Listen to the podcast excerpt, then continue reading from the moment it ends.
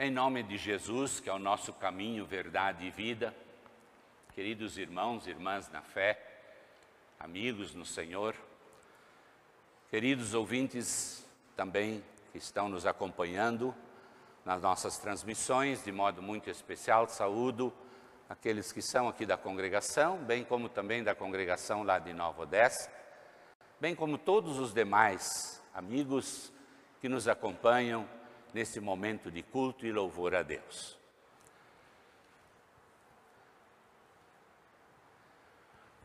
Queridos amigos,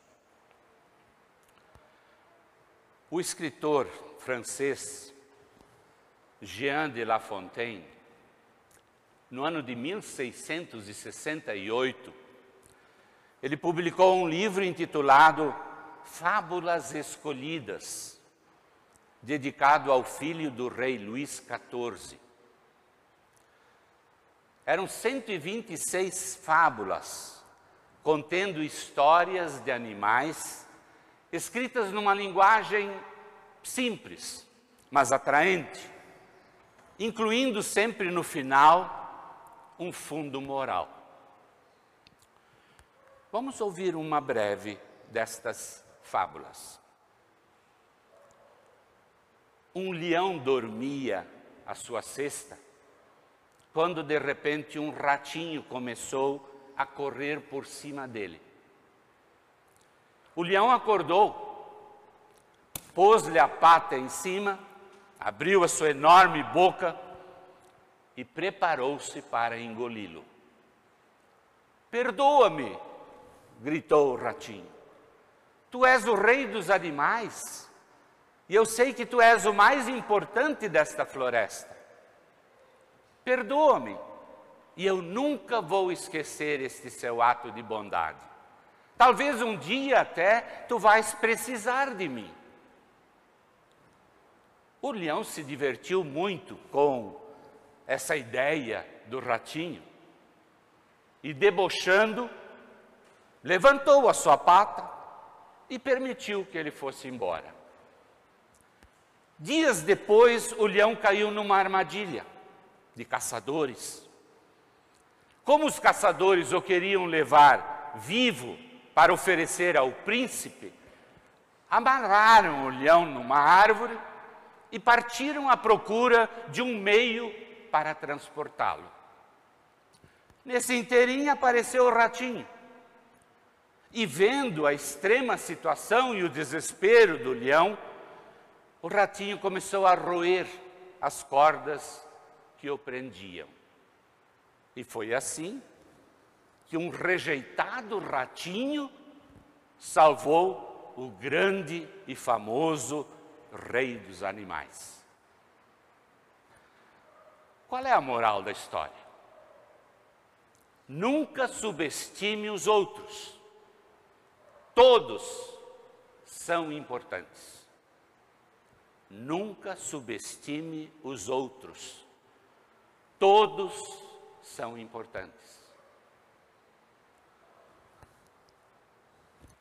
Qual deles era o mais importante? Esse é o assunto que os discípulos de Jesus estavam discutindo enquanto caminhavam rumo à cidade de Cafarnaum. A narrativa de Marcos aqui ressalta a grande dificuldade que os discípulos tinham em entender Jesus e aquilo que Jesus iria fazer em benefício dos pecadores. Enquanto Jesus falava a respeito da sua prisão, morte e ressurreição, isto é, da doação da sua vida pelos outros, os discípulos estavam pensando em honrarias e debatendo sobre privilégios atribuídos a quem talvez ocupasse o primeiro lugar. É inevitável que, sempre que alguém quer ser o maior, no mínimo isso provoca discussão. E pode até acabar gerando violência e dominação. Querer estar acima dos outros, buscar honrarias e privilégios, não condiz com o evangelho anunciado pelo Salvador Jesus Cristo. No mundo de hoje, essa conduta pode alimentar o carreirismo e até mesmo a corrupção. Por isso, essa não pode ser jamais a atitude dos seguidores de Jesus. Jesus percebeu estas ambições e estes devaneios prepotentes do seu grupo de discípulos. Então, quando estavam já em casa, o Salvador se aproximou dos doze e lhes perguntou: O que é que vocês estavam conversando e discutindo lá no caminho? Eles ficaram calados, eles ficaram quietos, tal qual uma criança ao ser surpreendida fazendo alguma arte, tentando talvez calar na consciência aquele típico desconforto de culpa de algo que aconteceu e que na verdade não deveria ter acontecido.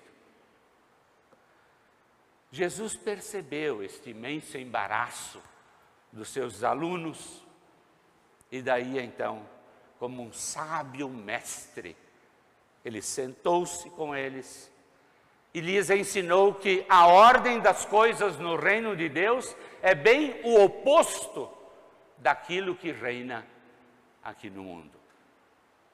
E disse-lhes: se alguém quer ser o primeiro, deve ficar em último lugar e servir a todos.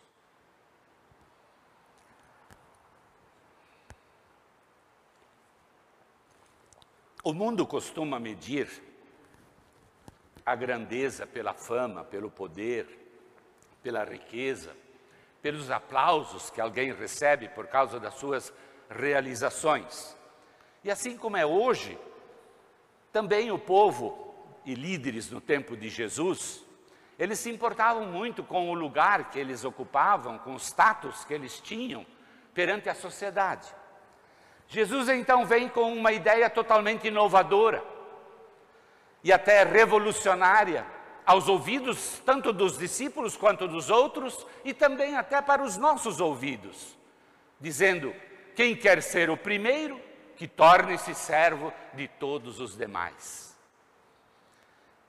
Essa palavra de Jesus a respeito de quem é o maior está intimamente relacionada ao anúncio da paixão e morte de Jesus que os próprios discípulos ainda não conseguindo entender ou aceitar. Todo discípulo é chamado a segui-lo, fazendo-se servidor como Jesus. O próprio Deus, que é o supremo de tudo e sobre todos, nasceu naquela humilde manjedoura lá em Belém. O próprio Deus se fez servo na ação do lava-pés. O próprio Deus se humilhou à morte na cruz e foi sepultado num túmulo emprestado. Certamente, então, a vida de um seguidor, a vida de um cristão, não pode ser diferente e deve ser marcada pelo serviço, pela doação de si, pela humildade, pela benevolência, pela solidariedade, pelo amor capaz de sacrificar-se em favor do outro e ser fiel até o fim. Contudo, meus ouvintes, isso não se consegue de uma hora para outra. Isso não se consegue de uma vez por todas. Os próprios discípulos, eles foram aprendendo paulatinamente. Foram aprendendo para para fazer desta forma, ou para viver desta forma, eles foram aprendendo com Jesus, caminhando com Jesus, andando com Jesus, escutando Jesus, falando com Jesus. Assim como nós também devemos fazer hoje, através da palavra de Deus. Nós sabemos que estes mesmos discípulos que agora estão ali discutindo quem era talvez o mais importante, mais tarde eles derramarão o seu sangue pela obra de Jesus. O que aconteceu com eles? é que eles viveram um longo discipulado, andando e convivendo com Jesus diariamente. Eles passaram pela experiência da morte, da ressurreição de Jesus e depois ainda receberam o dom do Espírito Santo. Mas é de se lamentar. Mas nós precisamos admitir que esse sentimento humano de querer ser sempre o mais importante não foi uma característica exclusiva daquele grupo dos doze discípulos. O ser humano continua tão pecador quanto agora quanto antes. E o seu desejo de sobrepor-se sobre os outros, ele persiste sempre. Por isso, as exortações de Jesus não são dirigidas apenas aos seus discípulos da época, mas servem para toda a cristandade de todos os tempos e de todos os séculos. A vocês e a mim também. Mas infelizmente muita gente rejeita os ensinamentos da palavra de Deus. Outros muitos talvez os aceitam, mas não a praticam.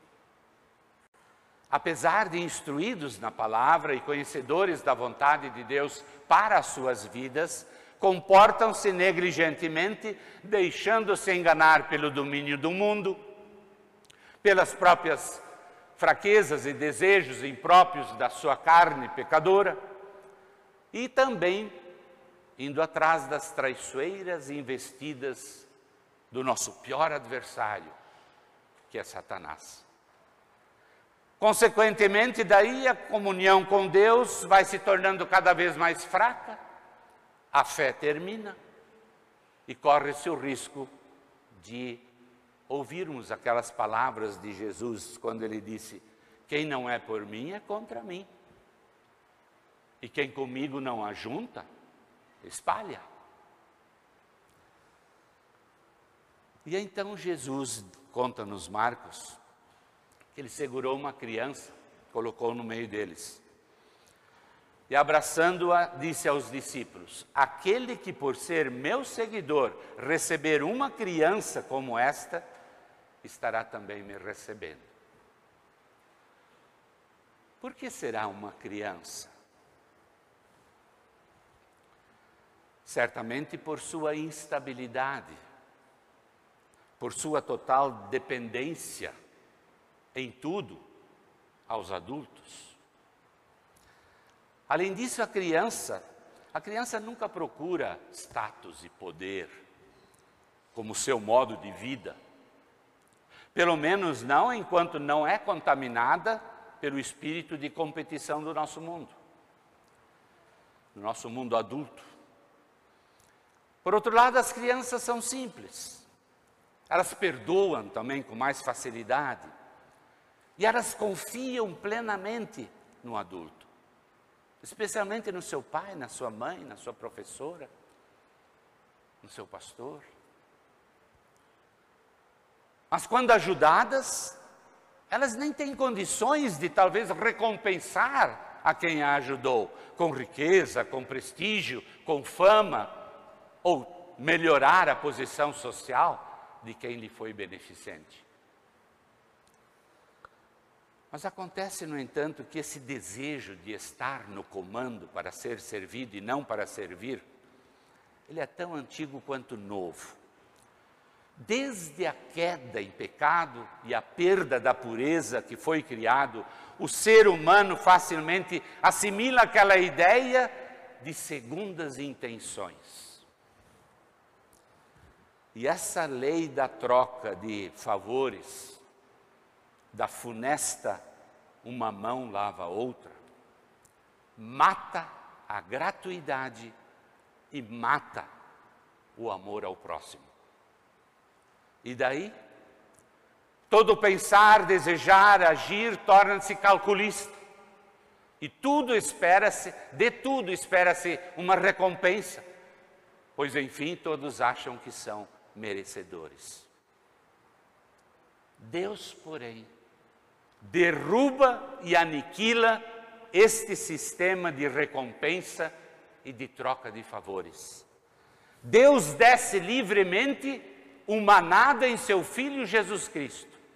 Vejam, por amor, Deus se antecipa e demonstra o seu incondicional amor por nós. Em Cristo, o maior se fez menor. Deus não está retribuindo algo. Pelo contrário, Ele está doando. Ele é o doador que se antecipa e vem ao encontro justamente daquele que o rejeitou, daquele que o desprezou. E Deus censura e desaprova esse modelo de sociedade calculista e não compartilha do uso do seu nome para justificar o sucesso de uns ou a desgraça de outros. Mas antes, eles chamam seus filhos à responsabilidade para a prática da justiça e por ações gratuitas e espontâneas. E daí Jesus finaliza a sua lição do dia dizendo: E quem me receber, não recebe somente a mim, mas também recebe aquele que me enviou. Jesus Cristo personaliza e exemplifica a verdadeira grandeza de quem se inclina em direção aos fracos e aos humildes ao invés de procurar a grandeza dos importantes deste mundo.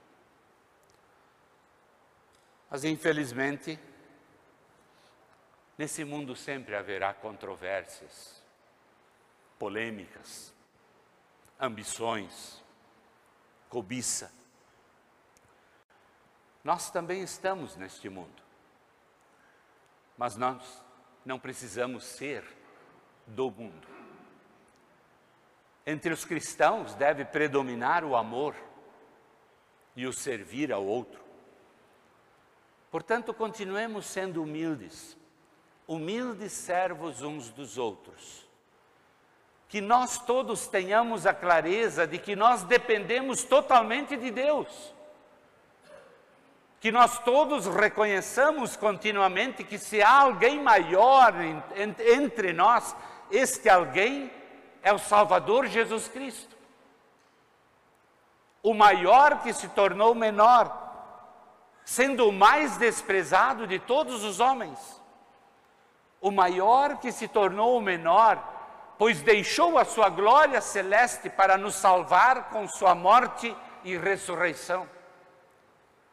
O maior que se tornou o menor, para que nós pudéssemos receber perdão dos nossos pecados vida e comunhão com Deus e a promessa da salvação eterna. O maior que se tornou o menor para nos ensinar a servir, a amar o nosso próximo, assim como Cristo nos amou primeiro. É como cantou e diz o poeta: ninguém nos amou como Filho de Deus, que a glória deixou nas venturas dos céus, fazendo-se igual ao homem mortal. Ninguém nos amou como Cristo Jesus, que humilde aceitou a vil morte na cruz, a fim de nos dar no céu um novo lar. Na pessoa de Jesus Cristo, o próprio Deus marcou para sempre na história e na eternidade a prova concreta e humilde da sua divina humildade, quando ele se fez homem, servo, e sacrifício substitutivo para quem nele crê como Senhor e Salvador. Por isso, meus queridos ouvintes, diante de um Deus tão amoroso, diante de um Deus tão compassivo, o que restaria para nós, como suas criaturas, senão também imitá-lo em sua humildade? Vamos finalizar com esse magnífico conselho do apóstolo Paulo, quando ele diz, escrevendo aos Filipenses, e a nós também. Por estarem unidos com Cristo, vocês são fortes. O amor dele os anima e vocês participam do Espírito de Deus. E também vocês são bondosos e misericordiosos uns com os outros. Então, não façam nada por interesse pessoal ou por desejos tolos de receber elogios, mas sejam humildes.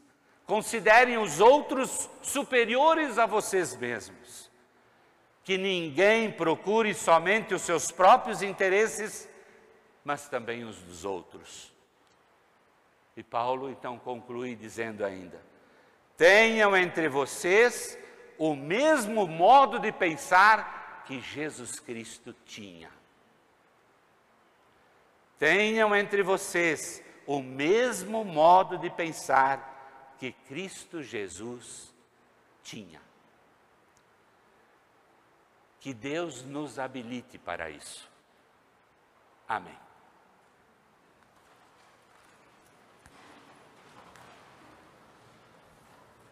E a paz de Deus, que excede todo humano entendimento, guarde os nossos corações e sentimentos para a vida eterna. Amém.